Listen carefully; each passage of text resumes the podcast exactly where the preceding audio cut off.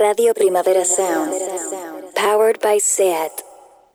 Algunas salas de cine de varias ciudades han decidido cerrar temporalmente. Antes de que esto acabe en decisiones más drásticas, debemos apoyar los pocos espacios culturales que siguen abiertos. Con mascarillas y con distancia, vayamos a los cines, a las exposiciones de nuestro barrio, a las salas de cine que siguen luchando por abrir, a la filmoteca.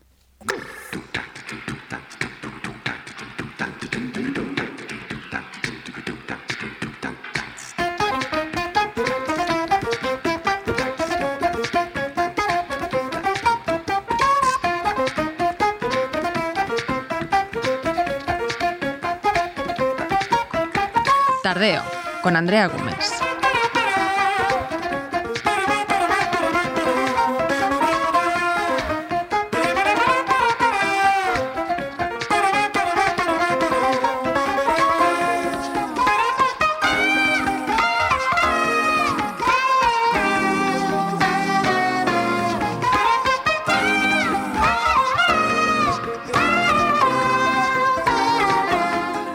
Vamos con este tardeo del miércoles 27 de enero.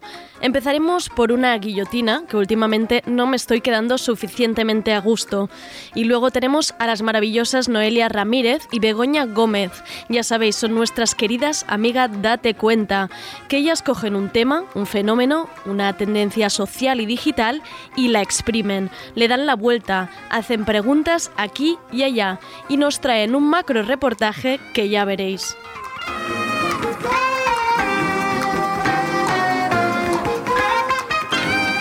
Hoy atención porque lo han llamado Mata a tus ídolos Special Edition, a raíz de la muerte de Maradona y del revuelo que hubo en Twitter de unos llorando y otras diciendo, hombre, un poco de por favor, hoy hablaremos del heterocursi. Ojo atención con este concepto, apuntadlo, heterocursi y también la feminista aguafiestas.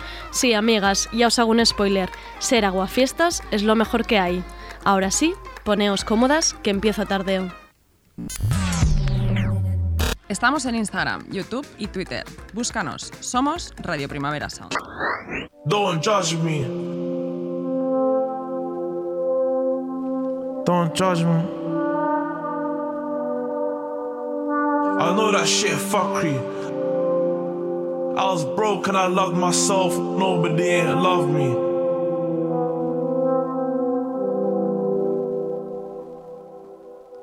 Don't judge me, take care of me.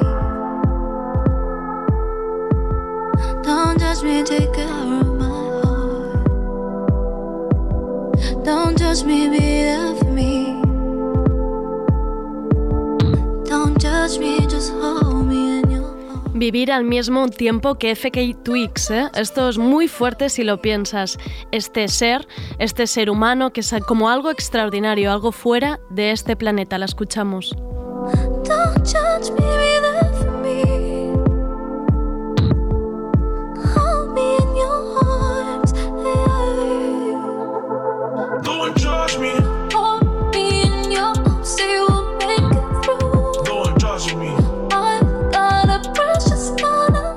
Justo ayer estrenaba este nuevo single junto a un videoclip precioso. Se llama Don't Judge Me, colaboración de Heady One y producida por Fred Again y El Guincho. Lo del Guincho empieza a ser de otra liga, muy fuerte.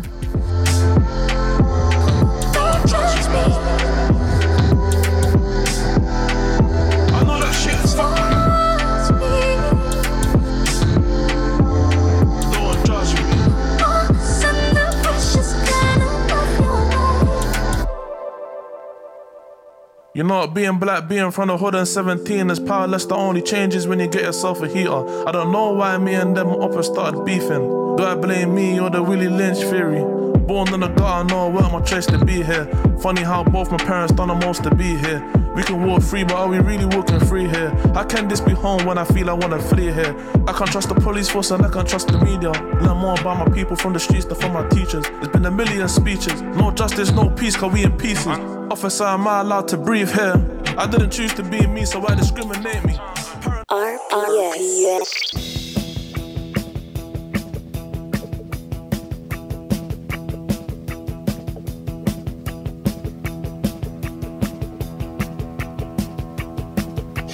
La guillotina.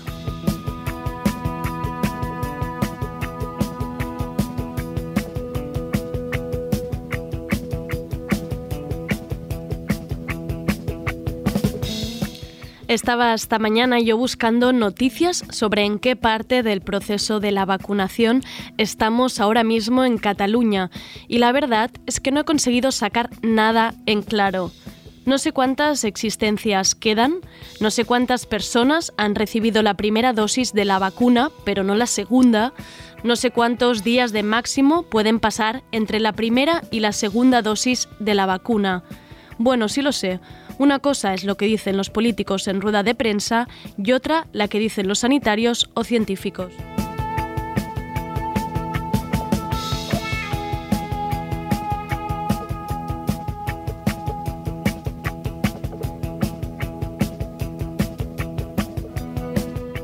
Los datos se cruzan entre lo que estaba previsto y lo que finalmente está sucediendo. Hay reproches de retraso e incumplimiento entre las empresas farmacéuticas, los hospitales y residencias que tienen que vacunar a su personal y el gobierno. Y además, dentro de este gobierno, los cruces se multiplican entre el gobierno local, el autonómico y el estatal. Y a veces, ade- además, también añadimos el europeo. Un buen guirigay hay aquí montado.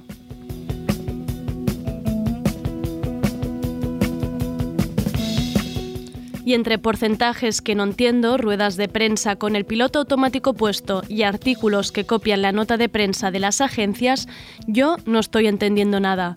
¿Dónde está el periodismo de datos, el periodismo de investigación, el periodismo que va al pasillo del hospital y pregunta, el que entra en la residencia y cuenta las dosis?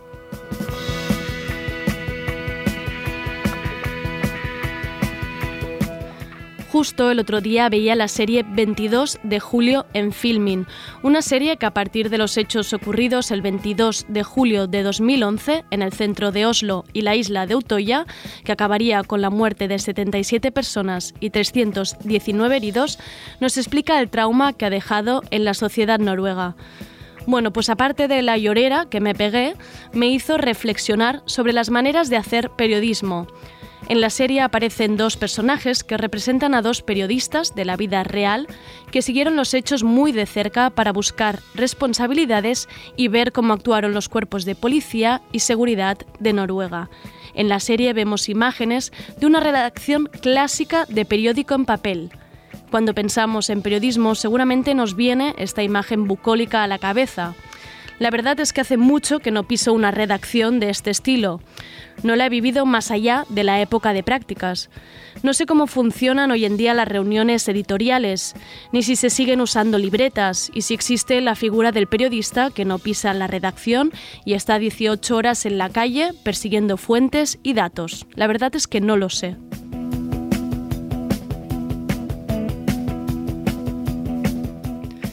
Cuando miras la serie ves que hay una periodista pesada, pero pesada hasta el extremo.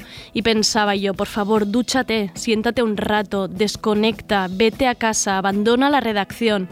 Van pasando los episodios y queda claro que a ella le debemos cierta luz en lo que ocurrió durante esas horas claves del 22 de julio, que es gracias a su búsqueda incansable que sabemos lo que ocurrió no acepta las frases oficiales de los comunicados políticos y decide meter la mano en la mierda y preguntar y repreguntar, sin miedo a herir sensibilidades. Y sobre todo vemos en ella cómo no tiene miedo a que pase el tiempo, a dejar de lado otros temas y que el suyo pierda interés, o venga una nevada, un terremoto o una nueva polémica digital que arrastre a los lectores y sus clics a otros titulares. Claro que era 2011 y el clickbait, el SEO, la publicidad y las ventas de los diarios debían ser algo diferentes.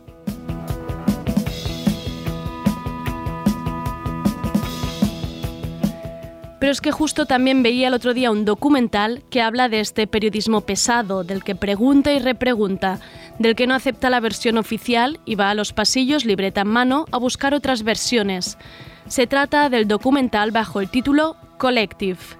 Es una película de 2019 de Alexander Nanau que encontraréis en la plataforma HBO, que recomiendo la verdad cada vez que tengo la oportunidad, así que miradlo, por favor. Collective empieza con el incendio ocurrido en un famoso local de Bucarest durante un concierto, con la sala llenísima de jóvenes. Ocurrió el 30 de octubre de 2015 y provocó la muerte inmediata de 27 jóvenes y una gran cantidad de, de heridos.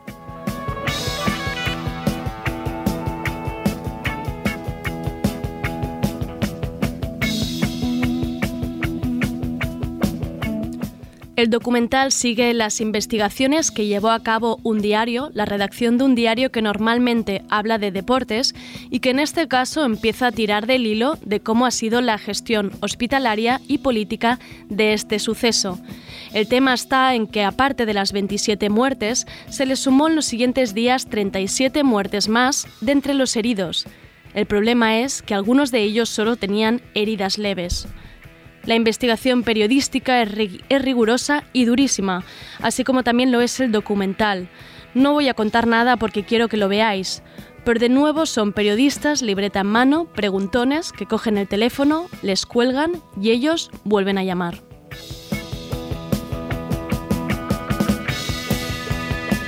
Y yo miraba estas imágenes mientras aquí Argimón se lamenta por la falta de existencias de la vacuna. ¿Hay periodistas llamando? ¿Hay preguntas incómodas? ¿Se está investigando a Moderna, Pfizer o AstraZeneca?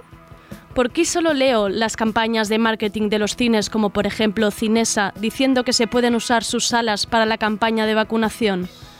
¿Por qué hay sanitarios que no tienen fecha para la segunda dosis? ¿Se pierde la efectividad de la primera dosis si pasan más de 21 días?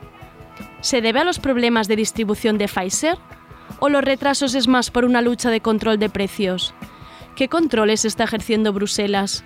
¿Qué calendario de entregas está previsto? ¿Qué acuerdos se cerraron por países en las compras anticipadas de dosis? ¿Cuáles son las diferencias por comunidad autónoma? ¿Y por países? Supongo que tendremos que esperar al documental que de aquí a unos años nos cuente todo lo que ha pasado y cómo se ha gestionado. De momento, yo no me estoy enterando de absolutamente nada. También podría ser que el titular facilón entre el que me muevo en Twitter no esté ayudando. Si alguien sabe de un reportaje, artículo o seguimiento periodístico riguroso que deba seguir del tema, por favor, soy todo oídos.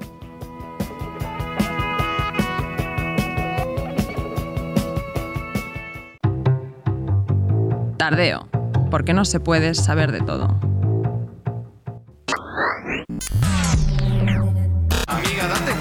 Amiga, date cuenta que ese vato vale verga.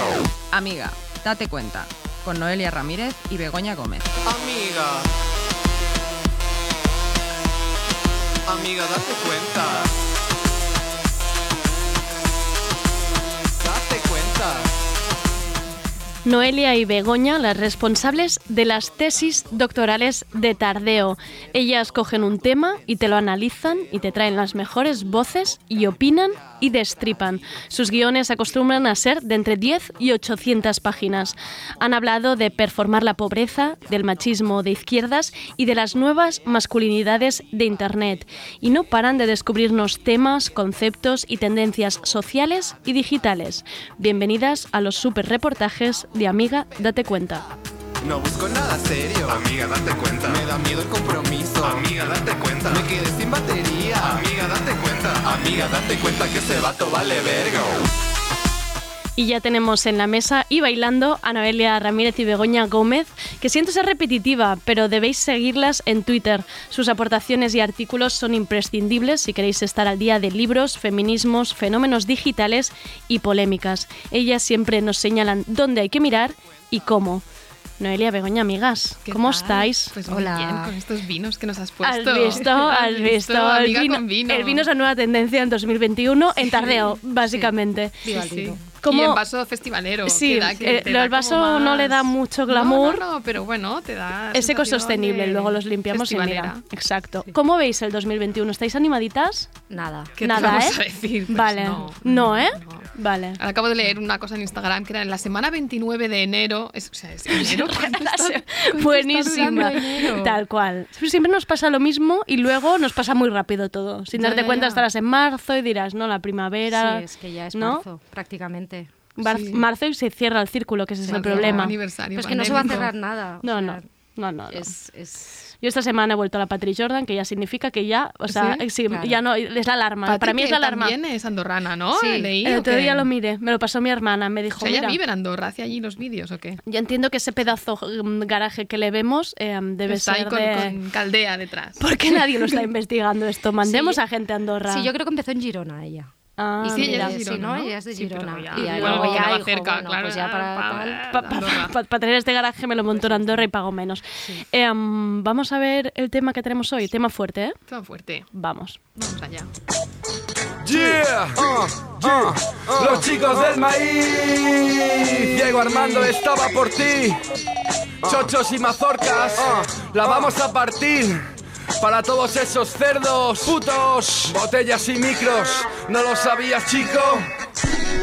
Yo inventé el rap político. Diego nuestro, santificada sea tu Bueno, hay que sacar esto porque básicamente la cara de las tres y chochos y mazorcas, hemos hecho mazorcas. las tres como un- Como no ha, puede di- ser esto. ha dicho la palabra chochos y mazorcas, lo han dicho los chicos del maíz. Son así, son gente Ya sabes que es nuestra tradición Sí. traerte una canción deleznable. Una, una canción. eh, de, de- de- de tirar a la basura, de tirar a la básicamente. Una canción de mierda. Pero esta canción nos sirve un poco Para de introducción del tema, ¿no? Hmm. Con este chochos y mazorca, ¿qué me queréis decir? ¿De qué hablamos hoy? Pues vamos a hablar de, de fútbol, de los héroes, de la clase obrera. Vale. Nah, no vamos a hablar de esto. vale, ya estaba en plan mierda. No vamos a hablar de esto. Este, esta canción, ¿a qué nos remite esta canción? A un día que, que todavía no hemos acabado de superar del todo, que fue el 25 de, de noviembre de, de 2020. Eh, murió Diego Armando Maradona, como todo el mundo sabe, y entonces, ¿qué ocurrió? Eh, que, que las redes los medios digitales y todo eh, explotó en, en un fenómeno que es bastante fácil de, de conceptualizar, que es el heterocursi. El heterocursi, ¿eh? El heterocursi. Eh, una buena manera de, de- de entenderlo con un solo flash es eh, recordando un, mítico tuit que se leyó, que se escribió ese día, que lo escribió el vicepresidente del gobierno, Pablo Iglesias, que también es un habitual en esta sección, siempre, siempre estamos hablando de él. Léenoslo, por favor. Había que creerlo con voz de Pablo Iglesias, pero soy fatal Ay, pues, imitadora, favor. entonces no, lo tengo que hacer tal cual porque esto no me va a salir. Diego nuestro, santificada sea tu zurda. Dios no está en el cielo, se recupera en Cuba. Diego nuestro, barrilete cósmico divino, Dios lleva el 10 a la espalda y es argentino. O sea, hizo- eh, pensó en hacer esto un haiku, ¿eh? estuvo ahí, mm, Sí, no sabía bueno, qué hacer. teoría, que esto no lo improvisó, él sabía, él tenía Lo pensado tenía el día que se En notas del Maradona, móvil. en notas del móvil, yo Claro. voy a colgar esta Lo movida que Que de es chicos del maíz. canción, Los chicos Sí. del maíz. Todo eh, vinculado. Era una narración, un ¿no? De gol. un, de un gol. Suerte que se dejó la parte de los chochos y De el... la chochos y eh, mazorcas, hubiera Suerte se dejó bien. esta Gobierno frase. de España, chochos y mazorcas. 25 de noviembre, Día de la Violencia. Venga, va. Exacto. Día de la Violencia de género, chochos y mazorcas. Fue todo, todo sí. coincidió. Sí, gran efeméride. Eh, Hemos decidido como que este programa es un poco el, el- el mata a tus ídolos, ¿no? Kill your idols. sí, eh, eh, Special Edition ahí con el, el heterocursi, vamos a definirlo, y después vamos a definir a, a- a qué se necesita cuando aparece un heterocursi ¿no? en tu ¿Qué es vida, que es el ser una feminista aguafiestas. ¿no? Como la arma, ¿no? Arrojadiza tenemos una cosa que, que Sí. ocurre, que es el heterocursi, ocurre, y me traéis el arma de protección Sí. contra esto. Sí, la vacuna. La vacuna. Sois la, asumirlo. sois la vacuna moderna Somos ahora la misma vacuna contra, moderna y hay Sí, que- sí. contra el heterocursi. Exacto. Vale, porque esta gente entendemos que no saben dejar atrás. No, o sea, eh, venimos a matar a los ídolos porque llevamos mal la nostalgia, ¿eh? Sí, es, no, claro, ellos es- se bañan en la nostalgia, o sea, claro, se, se regodean, se rebozan, es gente que no, que no quiere abrirse al, al futuro o, o al presente. O Ya, revisar, o revisar las claro, cosas que- les molaban sí, cuando tenían 15 años, ¿no? Claro. O- o que les superar, han marcado, exacto. Superar ciertas fases, vale. El heterocursi es una estética, es un estilo de vida, es una estética que, que impera, impera en todas partes, impera en, en- en las secciones de cultura, por ejemplo, de los diarios, impera en, Sí. impera en muchos sitios. Sí, decíamos de Eh, hacer un mood board, ¿no? hemos- Para, para poner en sí, sí, situación, para como el meme este del en el mood loco. board. ¿Qué estaría en el mood board Sí. del heterocursi? Para Pues, que la gente piense, a ver qué, quién tengo yo cerca, ¿no? A ver, vamos exacto. Eh, estos días en Twitter que ha, que ha resurgido otra vez, pues los vídeos estos de Gasset Dubois de días de cine, ¿no? Como diciendo barbaridades y la gente de puto amo. Ya está. Ahora no se podría. Ahora no se eh, podría. sí, la revista Hot Down, todo el que escribe la revista Hot Down. también Tarantino, las que nos encanta, pero tarantinismo es Sí, puro, es sí. puro heterocursi. La gente que le panenca, los, los umbralistas Los madrileños, columnistas umbralistas Sí. madrileños, la épica del boxeo. Vale. la épica del fútbol, la épica de la droga, la de la carretera, la carne, el entrecot, el chorizo, este rollo de tuitear un, un chorizo y decir vegano, vega- ¿sabes? Ya, Soy ya. vegano, es como, uf, no. Ya. Sí, y luego están los que se han leído a Hemingway, a Henry Miller, a Bukowski, a John Fante, a Foster Wallace, a Chávez Nogales, eh, la épica del rock, del bourbon, ¿no? del whisky, Whisky. Este, este rollo de, de la borrachera ¿no? Sí, y de la droga, ¿no? americano del de los MMA. 70, que eran los Sí. buenos, Qué ¿no? bueno es el los irlandés. ¿Habéis visto el Sí. irlandés? Ah, Muy bueno, Ah, qué buena buenísima. Muy buena esta peli, no sé si, la, se no me sé hizo si os suena. también. Sí, corta. la Las trilogía. ocho noches que pasé viéndola y sobándome. La por trilogía. No, yo fui al cine y no sabía lo que duraba. Engañada. Engañada, por además. tu hombre. Exactamente. Y a mitad de película dije, pero, Pero- pero, esto cuánto dura? ¿Hay Y- pausa? Y, la persona que tenía al lado estaba roncando, o sea, fue una cosa ya como, como tremenda. Pero bueno, es esta gente que, que habla de Easy Rider, de, de, ¿no? De del cine de, de claro. Coppola, de, de Farlopa, sí, atrapado por su pasado, el precio del Claro. poder, eh, que se que se recrea. No, pues esta gente que de joven tenía pósters, no como pues, no como Pablo Iglesias, que tenía el póster de, Sí. de Reservoir hablamos, Dogs, que lo hablamos, sí, sí, todo exacto. esto. Hay, mujeres en el heterocursis, sí, hay unas cuantas mujeres que se les, no se les permite entrar en el panteón, que o por dos vías, o estando muy buenas Vale. o, o siendo diferente a las demás. Ella no es como las demás, ¿no? Vale. Patti Smith, Vale, vale, Hines, vale. se te permite Vale. entrar ahí. Sí, vale Harry, ¿no? Harry, Son esas tías que ellos, que ellos dicen, estas molas, tías sí que claro. mola, ¿no? Esta tía es como, como porque son mujeres que no que, que ellos consideran que no son sumisas, ¿no? Que no son complacientes, pero son las que ellos toleran, ¿no? Son cool girls, son Sí. como tíos. Sí, casi, porque no son ca- casi ñoñas, como ¿no? tíos, ¿no? Sí, exacto. Entonces, eh, con todos estos tweets que tuvimos y que vimos y, y la vergüenza ajena que pasamos, que no tuvo límites de verdad aquel día, o sea, fue como yo creo el vergüenzómetro ahí. los, ojos detrás del cráneo de tantos Claro, ponerlos en blanco y los móviles ardiendo. Encima no podías batería. quedar con gente porque no podías Claro. ir a beber, no podías hacer Solo nada, solo que- podías que- teclear ahí Capturas, enfadada. capturas. Sí, ir pasando sí. capturas a todo Chats el mundo. privados ahí, Venga, eh, sacando fuego. Sí, eh, pues eh, encontramos un hilo de Twitter Sí, eh, que, cortito. muy cortito que, que nos gustó mucho. Bueno, a mí me lo pasó Bego, eh, que es de un periodista que se llama Pablo full Fluiters y es, eh, es una persona a la que no conocíamos, no conocemos personalmente, pero que agradecemos haberla encontrado, ¿no? Sí, Porque- sí, nos hizo mucha gracia que el día nos, nos acompañó su hilo y lo, y lo vimos a través de un retweet, me parece, de Miguel Sánchez Lindo, que también vale la pena seguirlo, que siempre retuitea cosas interesantes. Entonces él empezó a hablar sobre todo esto y ponía eh, folclore de fotograma de realismo soviético, de cuadro social decimonónico, de tele de tubo con sonido metálico, de disco de cantautor de los 60, de peli francesa, revista porno del destape y de gente fumando en las aulas de la universidad. Su identidad es amarillenta. Hay cosas que no les puedes tocar a esa gente, el consumo de drogas, el deporte profesional, cuanto más corto el pantalón mejor, los artistas que compraron en vinilo y la pornografía rancia. Y nos gustó tanto que le hemos pedido que nos expanda un poco toda, toda esta tesis y le hemos pedido que, que- que nos lo comente. Hay gente que ha intentado resignificar el fútbol como metáfora de la lucha de clases, el rollo militarista castrense con el realismo soviético. Los comentarios misóginos, racistas, homófobos que se hacían en los 70 y se siguen haciendo porque en su momento se supone que eran muy transgresores e intentan darle a todo como un filtrito de izquierdas, pero luego los ídolos que no se pueden tocar son los mismos. Lo hemos visto hace nada con Maradona o con Phil Spector, pero también lo vemos con Godard, con Woody Allen, Neruda, Picasso, cualquiera que forme parte del club y al que sea posible encontrarle una excusa. Al final son recursos para evitar reconocer lo difícil que es desprenderse de toda esa cultura hegemónica que encima te beneficia y forma parte de ti. Claro que cuesta, a mí y a cualquiera, pero de eso se trata. Claro, porque ver Godard y luego no hacer un tuit de lunes con un fotograma de Godard, ¿qué sentido tiene? ¿Qué ¿Qué sentido? Por Ninguno, favor, ninguno. Ninguno. Se cae un árbol, es No, como... no, eh, claro. Y nadie lo escucha, se ha caído ese árbol. No, claro. no, esta gente te lo tiene que contar, te lo tiene que decir. Es Exacto. importante. Vale, vale. Yo lo he entendido perfecto, ¿Sí? ¿eh? Y, No, hombre, me han venido bien. nombres. Sí, sí. Me han Hombre, venido muchos, nombres, muchos ¿no? nombres. Viene, te Tú viene ahí todo, toda la, todo el pasadito de tu juventud. Porque, y la- claro, Exacto. la- directamente, lo primero, además, cuando habéis empezado era em, la foto de la revista Mongolia con el artículo este 150, Sí. colgaron 155. Esa foto podría, Sí, sí. podría ser el resumen también perfectamente. También, Vale. Sí, sí. Mongolia, Vale, claro, le tengo Claro, Mongolia. Mongolia. sí, Leer Mongolia, ¿eh? Mongolia. Vale, Pero- es ser Bueno, no se 2021, puede, eh, no se No puede, claro, no. mira, no les dejan. No les No dejan, les dejan, no, no les nos dejan. dejan hacer humor. No los dejan. No les dejan. Eh, y le hemos pedido también que nos comente hacia dónde cree que va esta heterocursilería.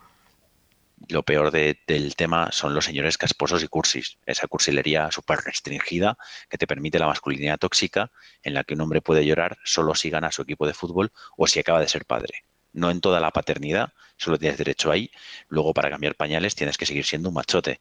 Y toda esa nostalgia de tiempos mejores, de grandes victorias, de cuando la verdadera izquierda es muy cursi en ese mismo sentido. Creo que es una cultura que amarillea en algunos casos muy literalmente, porque lo que le gusta a esta gente una buena estampita de obreros de principios de siglo, todo ese cine y la cultura de los 60, los 70, las revistas de chistes guarros, es esa misma nostalgia que tiene que irse muy atrás en el caso del folclore de izquierdas, porque en los 80 y especialmente cuando cae la URSS, pues ya no les quedan demasiados referentes y es cuando se les empieza a notar más que además esos referentes son casualmente hombres blancos y heteros.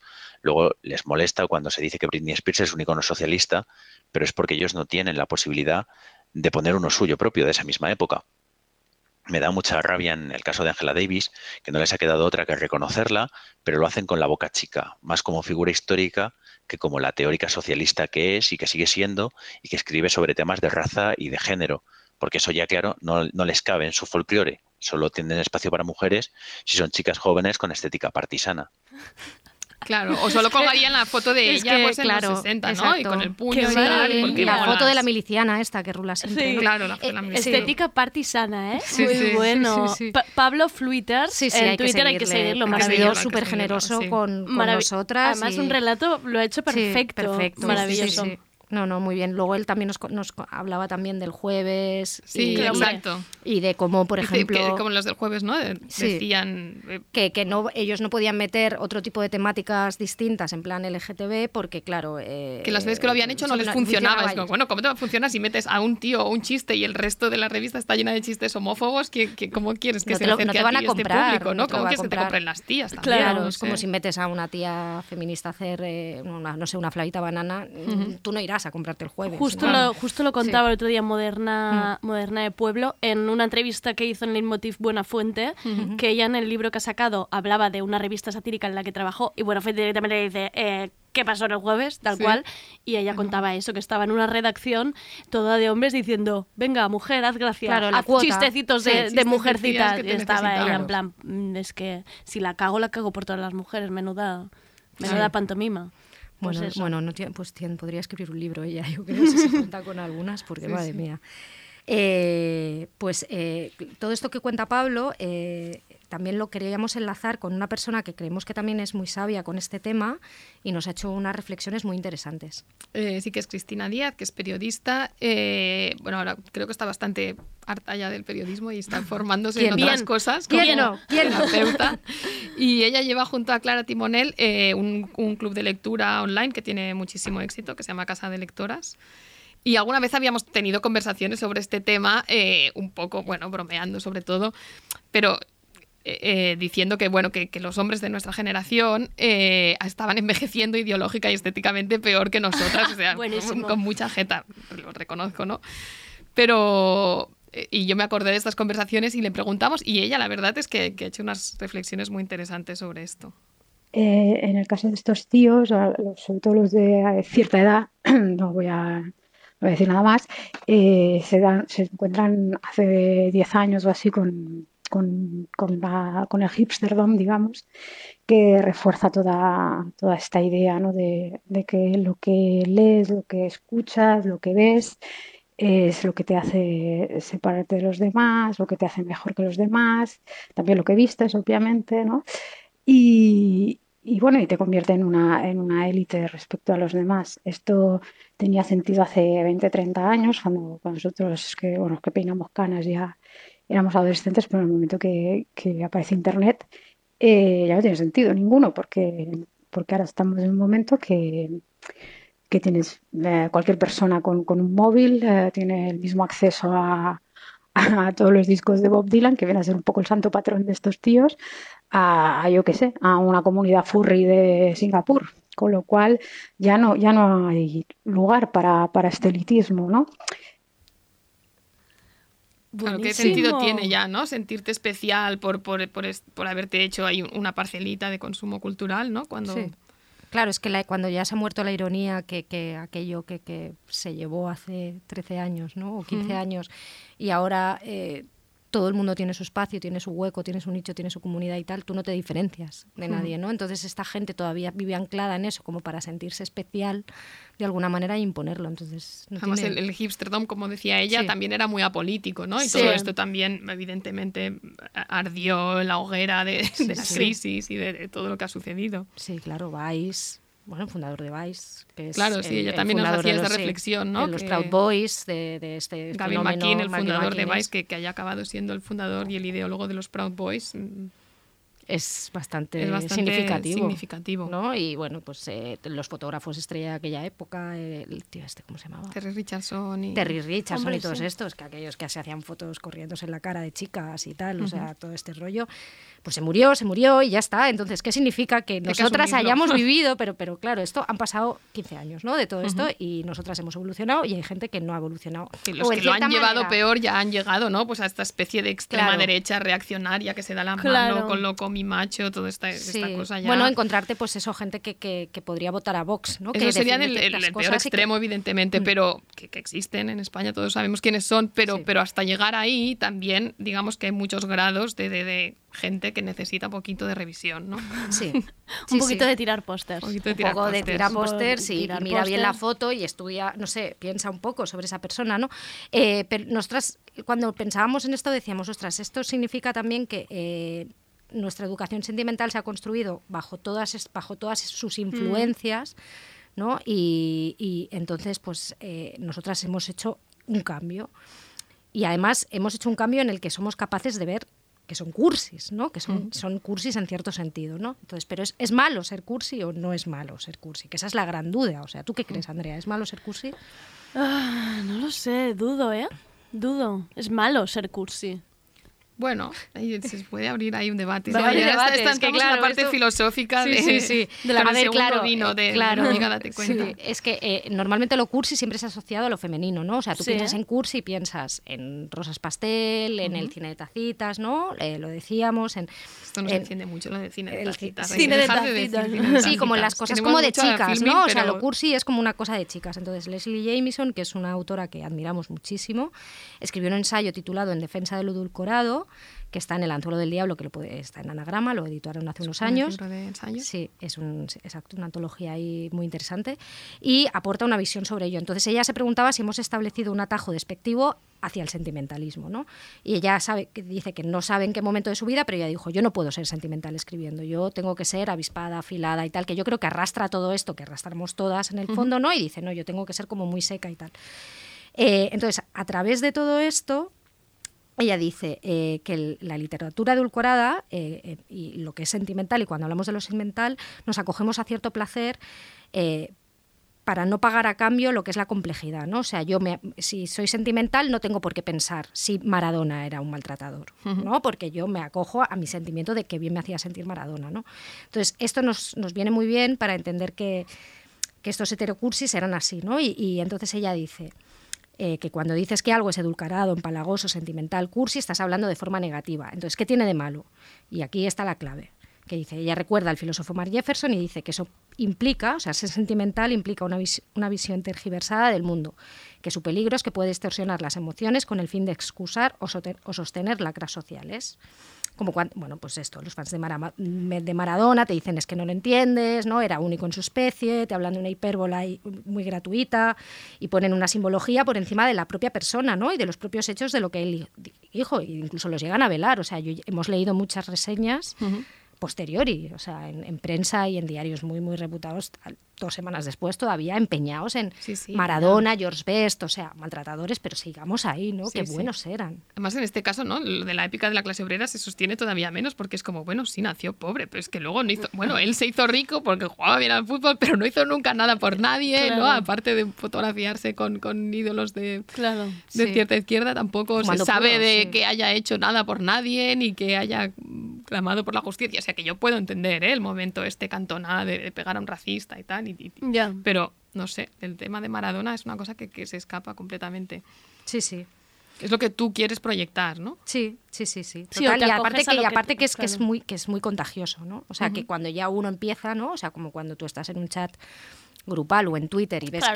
que cuando uno se anima y que el otro dice, hostia, pues si este pone la Claro. foto de Phil Spector, pues yo también, ¿no? Claro. La voy a subir y voy a decir que, que, que, que, vale, sí, era un cabrón, jaja, pero joder, qué bien, ¿no? Y que cómo me ha gustado esto. Y es como, bueno, pues igual, no sé, hátelo mirar un poquito. Como ¿no? muy visceral, ¿no? De no entendéis lo que lo mucho que me ha provocado, los sentimientos que me ha provocado Claro, esta como que persona no lo en su entiendes, momento. no entiendes la entiendes. magnitud y tal. Y, y- y ese no entiendes la magnitud, yo creo que es el, es el, el- el problemático, ¿no? O sea, eh, em, Susan Sontag, por ejemplo, tenía una frase eh, increíble que recoge Jameson, que es, no os imaginan lo agotador que es ese órgano de nostalgia con su doble membrana bombeando las lágrimas hacia adentro y hacia afuera.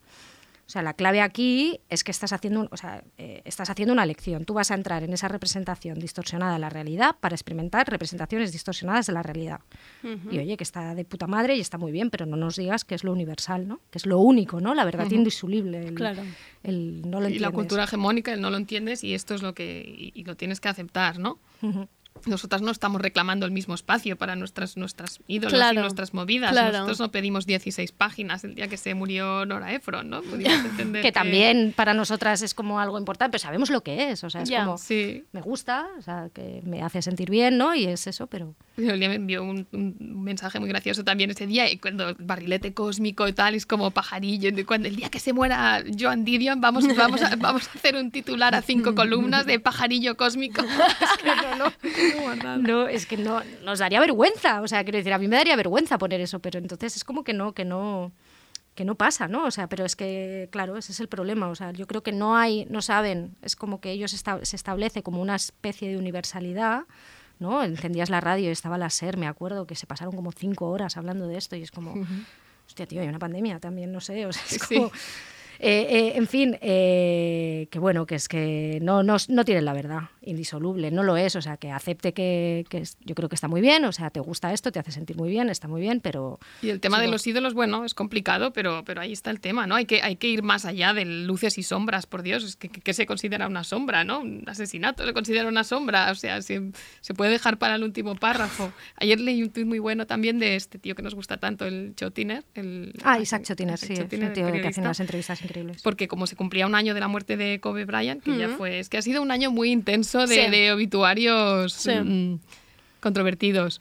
Eh, que, que, pues, se sepa, bueno, él eh, no fue convicto por una violación porque la arregló extrajudicialmente, pero sí que se Y- y dictaminó tam- que y había que- sucedido. Y también creo que irá más, porque también se están destapando más cosas y, Sí, y estamos sabiendo más. ¿no? Quiero decir que, Sí. que Exacto. Claro, de ahora en sí, adelante, sí, o sea, exactamente, cualquiera sí. que se muera, actor, todas estas cosas que estamos Claro. viendo de actores que, que se apartan y tal, al final, toda esta gente cuando se muera, Claro. ¿Cómo o lo cuando, o cuando surja, ¿no? O cuando surja, Este tema, eh, ¿no? Armie Hammer, tal. Bueno, el caso el que el, el tuit este de hecho tiene bastante bueno porque decía, estaría bien que cada que cuando ahora que se cumple un año y se ha vuelto al tema del luto y tal y el duelo eh, cuando se habla de esta violación, que no se haga solo para hablar de lo mucho que creció después. O sea, que esta mujer, que recordemos que se suicidó después, la víctima de esta violación, una chica que se suicidó, eh, le sirvió a Kobe eh, para crecer como persona, fíjate. O sea, eh, miremos esta- el esta lado experiencia le positivo, sirvió ¿eh? para crecer y Eh, luego sí. se convió- convirtió en un tío, ¿sabes? Generoso, en un buen padre de cuatro hijas, tal.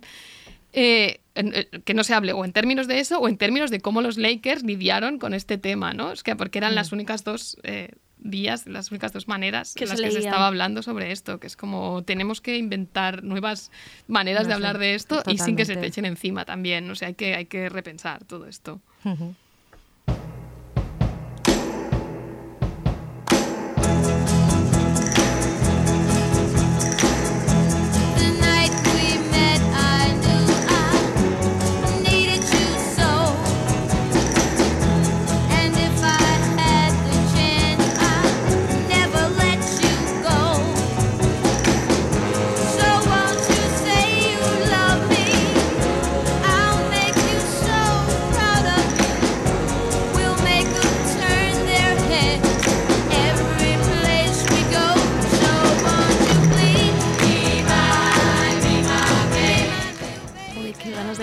Esta canción. ¿eh? De bailarla, ¿eh? Qué gustazo. niños los viernes. los, vier- los viernes día. Porque los viernes hacemos Friday Dance Party. ah, mira, oye, a ver si nos vamos a apuntar a esta, Pues sí. a esta party del pijama. ¿Y por qué, por qué la ponemos? Pues claro que puede, se puede escuchar. Mm, No nos vamos a olvidar de esto, pero, pero, pero no, no sé, no, no hagas aspavientos tampoco, ¿no? Siempre hay que... No, y, que en el, sí. y que en el mismo titular, ¿no? En el mismo se puede... En el mismo párrafo se pueden decir las no dos estás cosas. hiriendo sensibilidades. O sea, sí estás hiriendo sensibilidades, pero quiero decir, es algo como se asumir entre de todos. puta, convicto de asesinato, eh, maltratador múltiple de múltiples mujeres y productor genial, sí, revolucionador del pop, muere. Muere, ya está. Ya Pero está. mira que en Begoña no está haciendo titulares una máquina, ya lo tiene. o sea, Siempre, siempre. Ya lo No, tiene. no, ya- es- llamadla, por favor, cuando no tengáis dudas de cómo, de cómo solucionar esto. Sí. Y, y- y aquí, eh, como cuando vimos eh, las- el tuit de Paula Iglesias a Maradona, o cuando vemos los tuits estos de, eh, de Phil Spector y demás, eh, nosotras desde nuestras casas vemos desde la pantalla, porque claro, todo en casa, lo ves en casa, ya no, ves, no presencias nada en, en- en la vida. Dice, Señor, dame la confianza de un hombre blanco mediocre, ¿no? Que es, es una frase que se tuiteó por primera vez en 2015. Lo hizo una feminista canadiense musulmana que se llama Sarah Hagi. Es un tuit que ella borró porque ella dijo hasta aquí he llegado.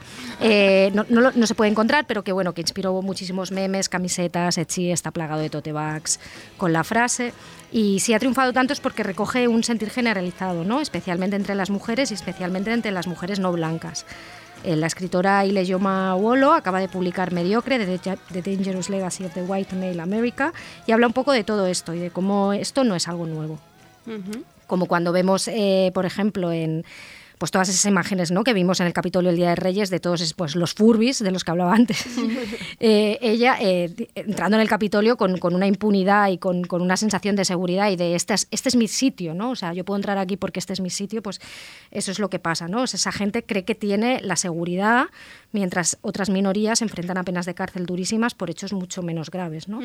Entonces, lo que prueba, eh, que a ver, llevando el tuit al extremo, un poco, pero lo que prueba Olo es que esto no es algo nuevo, es algo que lleva pasando siglos y que la sociedad está construida para perpetuar este sistema. Habla de cómo ella se fue a un retiro de artistas de mujeres, sin hijos y sin nada que la molestase para poder escribir, que esto es muy importante, y que cada tarde-noche, cuando las artistas se juntaban para cenar, aunque todas provenían de entornos socioeconómicos distintos, siempre hablaban de lo mismo, ¿no? Del jefe mediocre que le tocó el culo, del tío que organizaba una exposición y le importunó, le explicó algo que ella ya sabía o que ella No, ya había hecho. Que mediocre que le pasó por delante, ¿no? Exacto, sí. Que tenía y- menos talento, pero consiguió algo, ¿no? Igual que- Exacto, la- bueno, el- entonces todas llegaban a una conclusión. debían ser catárticas, ¿eh? Sí, sí, no dijo. Vale. eh, éramos artistas, hacíamos de todo, pero no sé cómo, y veníamos de sitios muy distintos. Siempre acabábamos hablando de esto. Y cagándose en lo cada noche. Y, y ella pensaba, dice, jo, es que yo también llevo como, ella tiene otro libro también sobre el racismo en América, pero ella dice, llevo cuatro años es- escribiendo sobre el hombre blanco enfadado, ¿no?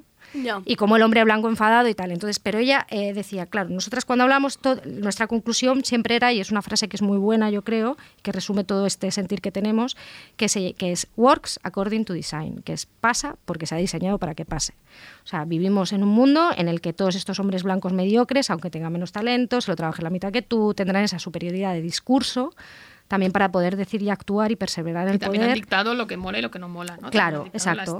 Y para tuitear estas cosas que, que- que, claro, el pajarillo cósmico jamás lo tuitearíamos. debajo de la mesa y y- dices, claro, works according to design, o sea, tú te crees que tú puedes tuitear esto y que no, no pasa nada, o sea, que vas a tuitear esto y el vergüenzómetro a ti no te afecta porque tú crees que esto es lo normal. Igual que esos tíos entrando en el Capitolio, o sea, es mi sitio, yo aquí puedo entrar y puedo hacer lo que quiera. Yo voy a Twitter y puedo tuitear lo que me dé la gana con mi nostalgia. Entonces, pues no, no, no sé. ¿Creéis Sí, que llegaremos total. algun día a esta seguridad? No, está No, claro que ah, no, yo ¿qué creo que no, que va, no. Pero antes de, de- de aceptar que ellos reconozcan que, están, que estás dando vergüenza, ¿no crees que deberíamos Yo ya casi me conformaría con que ellos perdieran un poco de la seguridad antes que ganarla Ya. nosotras, no sé, Es que ¿eh? no, cómo lo ve- no decirte. los- no veo eh, que bajen de No. Claro. allí? Es que tú le das vueltas y vueltas a todo lo que vas a decir, ¿no? Claro. Claro. Y, y luego ellos no, eh, ellos ocupan el discurso con eh, muchísima tranquilidad. Barrilete. Barrilete. Barrilete. No puede ser. como el chile verde llorona picante, pero sabroso. Yo soy como el chile verde llorona picante, pero sabroso. de mi llorona, llorona, llorona, y llévame al río. Por aquí deambulando y aparezco el ciberlocutorio. ¿A quién se le ha llamado Llorona Ay, en Twitter? lloronas. A todas nosotras. Sí. ¿no? ¿Quién son? ¿Cómo se llama? El concepto este Llorona. bueno, la, la feminista guafiestas. Feminista guafiesta sería la Llorona de Twitter, la, de, Llorona. la de Twitter y el rol este que tenemos que hacer siempre de estar haciendo ahí la institutriz también. Nosotros decimos muchas veces, yo me siento muchas veces como la institutriz, Claro, ¿no? La que la, la que pesada, señala. la que va allí a reñir.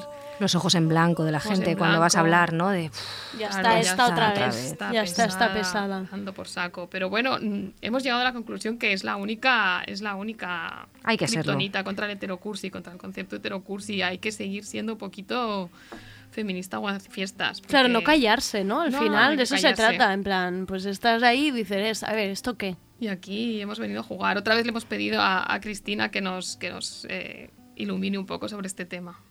me da la sensación que, que hemos evolucionado de una forma distinta, ¿no? No sé si, si ser segundonas en todo, el no consumir medios que siempre han sido denostados y, y formatos y, contenidos siempre de, segunda, los géneros chicos que dice, que dice Begoña, eh, nos ha hecho más, más permeables a, todo lo, nuevo, que no es nuevo, simplemente cosas que, que- ya no son tan conservadoras, digamos, y, nos, nos ha permitido pues, envejecer con cierta dignidad y no malmeter contra cualquier cosa que no sea lo que nos gusta a nosotras y ya está, o lo que nos gustaba. Em, o sea, a mí me, em, yo veo que, que he tenido menos prejuicios a la hora de leer a, periodistas más jóvenes, tengo un, plantel de, de mujeres jóvenes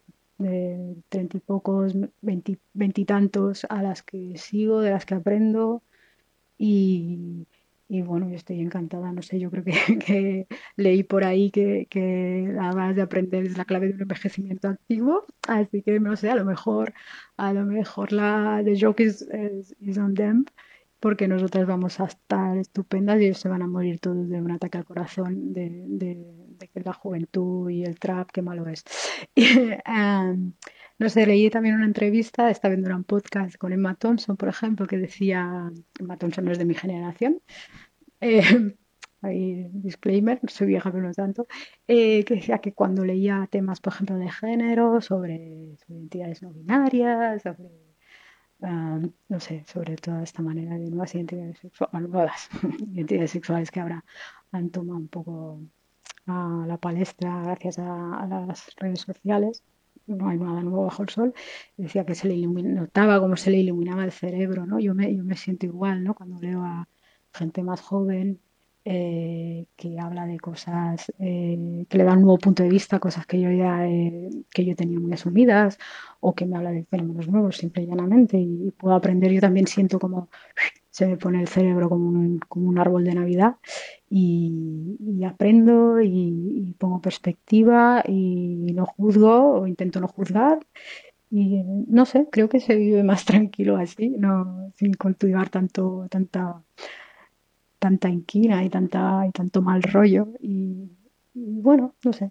Eh, lo dicho, es la clave del envejecimiento activo. Vamos a ser unas vidas de puta madre y ellos estarán ahí mi, mi, mi, mi, mi, mi, en el otro mundo. Me encanta este final. Mi, mi, mi, mi, mi, mi, mi. Es que te los Hay que leer los tweets así, a partir de Sí, ahora. sí. Mi, mi, mi, mi, mi. Bueno, es eso. Qué ¿no? maravilla, Cristina. Sí. Es así, es así. Eh, y, tiene que haber una parte de razón en eso, está claro. Que, Mm. que, bueno, hemos ejercitado un poco el músculo de la revisión, ¿no? Al, al revisarnos también por, por despertamiento tardío feminista, pues también hemos llegado quizá a apreciar otras cosas que igual nuestros congéneres les está costando un poquito más. Está costando, ¿eh? Está costando mucho, ¿no? Está Sí, sí. costando, sí, sí. Nosotras hemos hecho el trabajo de la revisión, de, de- de poner en duda cosas también y, Sí. y de leer a, y leer a más, no sé, abrir, abrir a, a más gente, ¿no? O sea, no apoyarte siempre. O sea, quiero decir, cuando, por ejemplo, en el Eh, feminismo. Los mismos referentes, ¿no? Los mismos referentes, o sea, no es lo mismo leer a Audre Lorde que a Simone de Beauvoir también, cuando, cuando Claro. después creces y dices, coño, Claro. a ver, las burguesitas, el tal, el no sé cuánto, ¿no? O sea, lo ves ahí, lo ves ahí bastante claro y pues, pues esto, si te regodeas ahí en, en la nostalgia es lo que pasa. Entonces, Caes en el heterocursi. en el heterocursi, ¿no? Claro. y, y- y nosotras, pues eso, int- intentamos. Yo me siento muy identificada con lo que ella decía de cuando lees a gente joven o cuando ves la mirada de gente joven que se te enciende el cerebro, ¿no? Y que dices, hostia, qué manera de pensar y de imaginar cosas, ¿no? O sea, que eso es una maravilla, o sea, el- por eso no entiendo el ñiñiñi, que es como, tío, pues abre un poco tu mente, no sé, no pasa nada. Eh, que, que también, por cierto, es una cosa que decía en, en Rebeca Solit en, en una entrevista reciente. Decía, no, no, es que a ver, si puedo decirte que tu chiste es una mierda y es un chiste de mierda, te lo tengo que decir, ¿no? O sea. O sea, no te estoy ce- cancelando, simplemente te estoy diciendo que tu chiste es una mierda. Exacto. Eh, lo cual nos lleva otra vez al sí. concepto de aguafiestas. Exactamente. Que lo, lo- lo conceptualiza muy bien una feminista británica eh, lesbiana de origen árabe, que es Sarah Ahmed, que ella fue una de las fundadoras del Centro de Investigación Feminista del Goldsmith College, y, pero se retiró de él porque creyó que no se estaban llevando bien las, las políticas contra el, contra el acoso y el abuso de las estudiantes. Ella es autora de varios libros como Vivir una vida feminista, en Traficantes de Sueños o La promesa de la felicidad en, en Caja Negra. Y hace ya más de una década eh, acuñó un poco esta idea de la Feminist Killjoy. Lleva un, un Tumblr que se llama así, Feminist Killjoy, que, toda, que está muy activo. De hecho, lo actualizó este mes mismo. La feminista aguafiestas, ¿no? Que podrías pensar que la idea de, de la identificación de la feminista como aguafiestas, que es, que es muy tradicional y Mm. desde luego era súper prevalente, por supuesto, en los 80, en los años del backlash feminista, podrías pensar que en la, que en la última década ha caducado un poco, ¿no? Porque con el feminismo pop y el feminismo guay, guay, claro. de las Mm. abejas reinas y de las estrellas del pop declarándose Mm. feministas, es, ha sido posible ser a la vez la chica popular y la chica Mm. feminista. O sea, se han podido convalidar, compaginar estas cosas, ¿no? Que también esta idea de la girl boss y tal ha saltado bastante por Sí, los aires sí. en, en el último año, ¿no? Sí, sí, sí, lo hablamos. Lo hablamos en, Mm. en- en- lo hablamos en el confinamiento, en los, Sí, en los, en tardeos confinados que hicimos. ¿te Tardeos confinados. Sí que me acuerdo, sí. Cuando estaba, cuando estaba Hiciste estallando muchos, todo. Andrea. Estábamos en pijamita. muchos, Muchos. que hiciste Entrevistaste a mucha gente. Madre mía. Hablaste con En mucha gente. me vi mucha gente en Mira, pijama. debería sacar un libro como Évole que sacó uno de confinados, Mira, pues tú, eh, en Mira, confinados y tardeos, tardeos confinados. Por favor, qué pereza de libro me está dando. qué horror. Qué Todo lo que de sea que- confinados que es que fuera. No, no, no, no, no, quiero ver nada de confinados. Anne Hathaway, que, y que dices, ¿qué, No, ¿Qué ganas, saca? ¿no? ¿Por ¿Qué, dice que saca esta mujer? HBO con. Chiwetel y Jofor. Sí, y dices, no quiero ver nada No de, quiero de ver nada que recuerdes. Y menos cuando no lo hemos subido. Yo qué sé, quizás esto de aquí 10 años me hace gracia, pero todavía ahora que, que no Claro, sabes que si tienes un aquí, pie otra vez dentro. Pues buah. lo que me da terror pensar O otra sea, vez en esto. No, no. Pesadillas. No. Qué horror. En fin, que eh, volviendo. Sí. Que ha sido. Sí, o sea, Abejas que- reinas, que- pero luego pero, estaban. ya. Pero. cre- creemos que no ha caducado la idea de la, de la feminista como aguafiestas, porque de hecho mm, todas lo vivimos todos los días. eh, que tú te enfrentas a, esa- a ese dilema de, bueno, entro en este chat de WhatsApp a, a- aquí a, a mearme en toda esta gente que se está regodeando en lo que sea, Claro. Sí. o no, porque no me apetece, son las 11 de la mañana, tengo mucho trabajo, no me apetece ahora ser... ¿Lo hago o no lo hago? ¿no? ¿Hago Sí. este comentario que va a acabar con la broma? ¿O alguien se está riendo de, pues esto, de Armie Hammer o de lo que sea? Y digo, bueno, ya, claro, pero las tías, ¿qué tal? Claro. ¿Sabes? O en Twitter, que es campo de en que Twitter, sabes ¿no? que te Lo vendrán. hago o no lo hago, claro. Es que ¿no? claro, están las, esas dos esferas. Te quedas, Claro. te quedas, hay gente que no lo hace en Twitter, ¿no? pero lo hace más en lo privado. Hay gente que lo hace en la mesa, ¿no? Con su familia, el día de. Nochebuena, sabe que va Exacto. a tener esa sensación, ¿no? Del memes, padre ¿no? o del tío diciendo, bueno, tal. Eh, ya y está, dices, ¿me feminista". merece la pena o no? Porque luego tú no te quedas bien. O Claro. sea, tú luego estás en la ducha. Claro. ¿no? En Ya. ese momento de, hostia. Bueno, Tendría que haber hablamos o no hablamos, esto, claro, sí, sí, lo sí, decimos. todos y- nos- O incluso se lo dices a personas a las que quieres, que pueden ser familiares, amigos, gente con la que has estudiado. O sea, quiero decir, no, no, es, no es algo placentero, no es algo que tú digas qué bien me voy a sentir hoy aquí. No, no, no te sientes especialmente bien porque a veces pues la otra persona se enfada y se genera un, un de esto. Pero bueno, pero esa persona yo creo que después recapacita si te Sí. quiere. Si es Mm. un, ran- un bot de, de Vox en Twitter, pues probablemente no le No va te a- quiere, pero no, no. eh, igual no merece la pena. No apetece hacerlo y igual, mira, igual no hace falta hacerlo todos los días, las 24 Claro, horas del día, pero no sé, mm, cuatro veces por semana, igual sí, ¿no? Como, como si fueran hipopresivos. Exacto, como rutina, Como rutina, rutina como, semanal. Sí, sí. desmaquillate dos veces con, con aceite y con agua y luego... Y luego haz un luego- tuit. Y luego haz un tuit. Haz un eh, tuit, poniendo orden. un Poniendo poco. orden, sí. No, para que se replanteen un poco, porque claro, nosotras también lo hemos hecho, ¿no? O sea, tú, tú me comentabas que con, por ejemplo, con Leonard Cohen a ti también. Sí, claro, no, no, todo, de los años del Me Too, ¿no? Todo- todas también enterramos Sí. a unos cuantos ídolos y hubo siempre casos que, que algunos te dolieron más que otros, ¿no? Y has tenido que, que revisar, no, no estamos pidiendo solo a los tíos que lo hagan, nosotros también hemos Claro. tenido que revisar ídolos. Claro. Y había, ¿tú te acuerdas aquellos meses que, que no hacían- se decía mucho en plan, que pare ya esto, ¿no? ¿Quién, no, va, no nos va a quedar a nadie a quien admirar. Ya, Esto se ya. decía Sí, mucho, ¿no? También. claro. Pero es verdad, y había casos que era como, ah, ¿no? es como... mío. O estás Sí, viendo sí. una serie y se- de repente se destapa algo, ¿no? De Exacto. repente y dices, madre mía, ahora tengo que Sí. dejar esta la temporada a la mitad, Claro. solo porque Sí. esta persona... Porque ¿eh? no, o, o ha lo puesto- puedes ver, lo puedes ver, pero puedes decir. Bueno, puta, sí, ¿sabes? exacto. En plan, Sí. pues míralo, qué cabrón. Ha Tal. puesto o sea, la picha decir, donde no sí. debía, ¿eh? Y Pues ahora mira, por su culpa me quedo Sí, sin, sí, que temporada. decías, sí, de Leonard Cohen, claro, a mí me encanta y yo lo escucho continuamente y lo fui a ver dos veces en conciertos, dos veces que vino aquí. Me, me flipa él, pero claro, también soy capaz de, de ver, ¿sabes? De, de- de- de documental este de Leonard y Mariano, de leer estas cosas y decir, bueno, pues será un hijo de puta también y, y como la dejó allí tirada Ya. en la isla. Sí, que no, que no, no es, no tiene que ser una Y le- manzana podrida como Weinstein, ¿no? Simplemente Claro, es como, pues tío, era un capullo, escuchando. ¿sabes? Pero sé que es un capullo. Claro, y se puede hubo, decir. ¿no? ¿Tú te acuerdas? Louis y Kay nos Sí, dolió mucho. es nos yo estaba totalmente porque, enamorada. Joder, nos habíamos puesto Sí. allí sus youtubes de sus monólogos. Bueno, Todo. lo teníais en el guion, no lo habéis Sí. dicho, pero yo cuando pase algo con Sabina, pues también me veréis a mí allí un poco, porque yo eh, Tú sido muy eres- tú- tú eres fumada. feminista.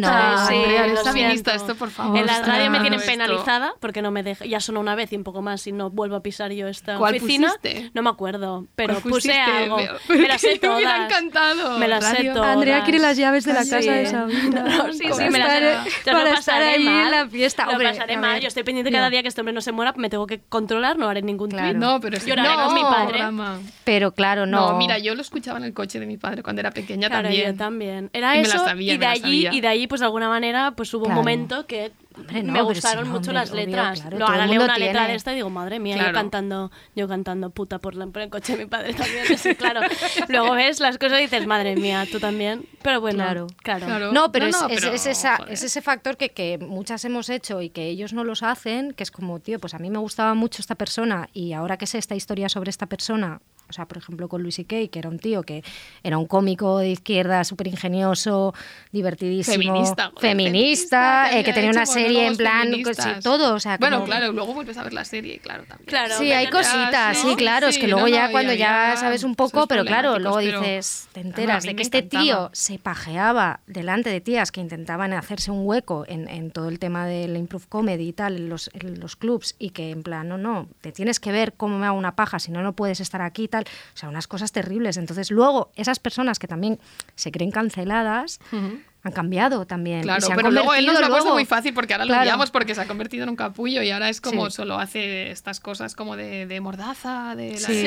se, ha convertido No puedo en el- hablar. se ha reconvertido es como en el cómico. No de puedo la hablar, pero tengo, culture. pero Sí. tengo Y te sí, en este caso nos lo ha puesto Estoy cancelado, estoy cancelado, pero lo estoy contando, ¿no? Que estoy cancelado, muy Sí, bien. dando claro una portada. Ahora para yo vi el otro día que iba a haber una nueva temporada de Master of None, que a mí me había encantado esa serie y fue como, ay, no, la vamos a ver, la vamos a ver. Sí, la porque- vamos a ver, Sí, la vamos a ver. Pero Aziz Ansari también, ¿no? tuvo Ahí, tuvo su sí. tema. Es que luego, claro, es el problema, ¿no? O sea, hay, hay gente que es que es, lo tienes muy claro. Sí, como es claro, lo- bueno, Weinstein, esos ¿no? meses... Que es como este tío es el mal absoluto, ¿no? O sea, no hay duda Claro, ninguna, nadie lo puede dudar, ni una claro. persona, ni, ni, ni Santiago Bascal, ¿sabes? Duraría- duda- dudaría de que este Bueno, tío- bueno, bueno. No, hombre, bueno. no, sí, por favor, Bueno, este- esto es evidente, bueno. ¿no? Eh, pero eh, luego están pues los grises, claro. ¿no? Que dicen, entonces, claro, pero también es como que la cita de Asis Ansaris fue muy comentada. Bueno, anda que no dio conversaciones aquello, y Sí, sí. clics y de todo, que eso también da mucho análisis, pero bueno, pero estamos ahí. Sí, Hay que ser feminista especial que hizo como de, como de retorno. Hizo un especial de retorno Sí, también de sí, sí, era no, no me gustó No, mucho cómo trató no. el tema tampoco. Porque No. hablaba, ¿no? Al final era como. como Sí, que porque no se revisan. Perdoncito, ¿no? Era como de. Ay, pero entonces descubrí que lo que más me. No, el humor. No sé, no sé. Era, Nada, era- nada. pf, no, no Aguafiestas. resolvió bien. No o sea, hay que ser bien. feminista guafiesta. O sea, esa es pues, Sí, la arma de feminista ser feminista ¿Tú te, has, guafiesta. ¿Tú te has sentido así, Andrea, alguna vez?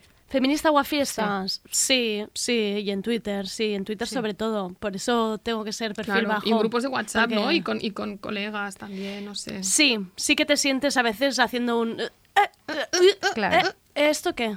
¿Esto qué? Pero sí, y Navidades, ahora que hemos Claro, pasado Navidades también hay. Pero bueno, ya la gente también ya sabe, no creo que ya nos conocen, al final Sí, ya sí, nos totalmente. conocen, Sí, entonces sí. nos dejan hablar Sí, y luego sí. ya harán lo que Claro, lo el que problema quieran. es que a veces, pues eso, te dejan hablar, pero ya sabes que no te están escuchando, ¿no? He de decir que me sienta peor el comentario de la mujer que em, está haciendo como mm, ya están ya están estas otra vez. Porque esto pasó durante Maradona, claro. sí que lo vi en plan. Es que Ah, bueno, sí, no, sí. no entendéis, no entendéis, no se puede decir, no entendéis. no- no Claro, Bueno, y hubo, y hubo algunos hilos de Twitter con un equilibrismo ideológico tratando de. No, porque no se trata del punitivismo y no se trata. Y el sentir, el sentir popular. Esto es esto del sentir popular que te, que te cagas y viva. O sea, también como que dentro de lo popular, ¿no? Que, o sea, que, que, bueno, luego llegamos a los.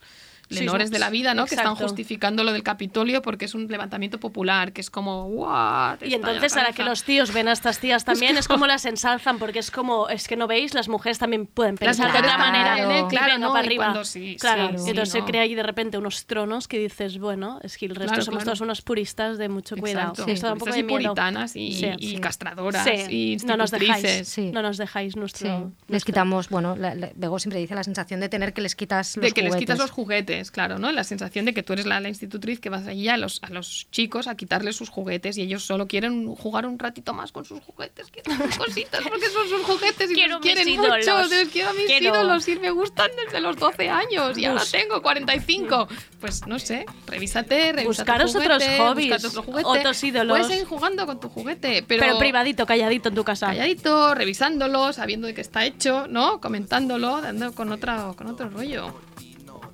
Sí, sí. Amiga, date cuenta. vendría a ser un poquito Date cuenta. Amiga, date cuenta ¿no? y, y, y, Y se un te va a brindis, fiestas. Me gusta, me gusta en inglés, ¿eh? Killjoy. Killjoy, suena, suena, Sí. suena Suena más más potente. Kill Bill, ¿no? Suena más como- potente. es verdad, Aguafiestas es Aguafiestas. hacia abajo, Killjoy, Sí. Killjoy pam, pam, pam, Es como- tiene potencia.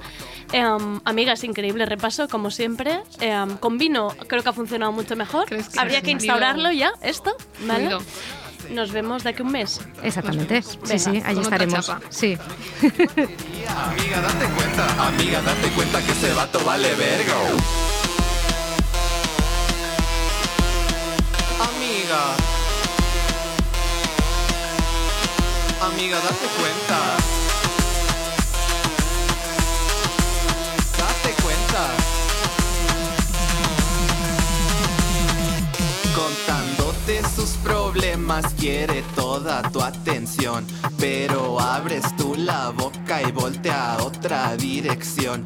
Que te dice todos los días, hola amor de mi vida, pero ya no más ve chichis y gotea su saliva. Que ya llegue el día que te acerques a su oreja. RPS.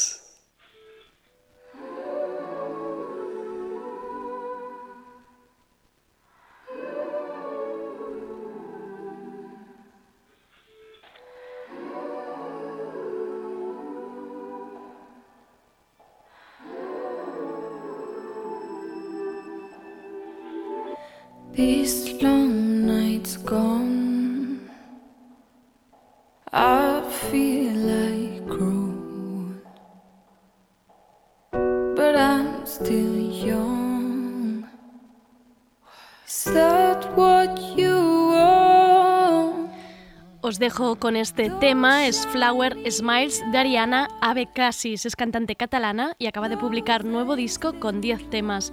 El álbum es muy variado, ya lo veréis, escuchadlo y me decís a ver qué os parece. Se llama Adiós no es para siempre. Y hasta aquí el tardeo de hoy. Mañana tenemos más música con Sergi y Marta Salicru, que nos trae la DJ y productora Aus, que junto a la cantanta- cantante Lauren Nine presentan nuevo proyecto conjunto. Mañana también es el turno de Berta Gómez, que nos trae las novedades literarias con las que hemos empezado este año 2021. Todo esto y más mañana en Tardeo. Y os dejo que tengo en la puerta ya a Ana Pacheco para grabar un nuevo episodio de Ciberlocutorio. Hablaremos sobre los celos. ¿Habéis visto que metapromo me he marcado? Gracias a David Camilleri por ser el técnico de hoy. Soy Andrea Gómez. Gracias por escucharnos.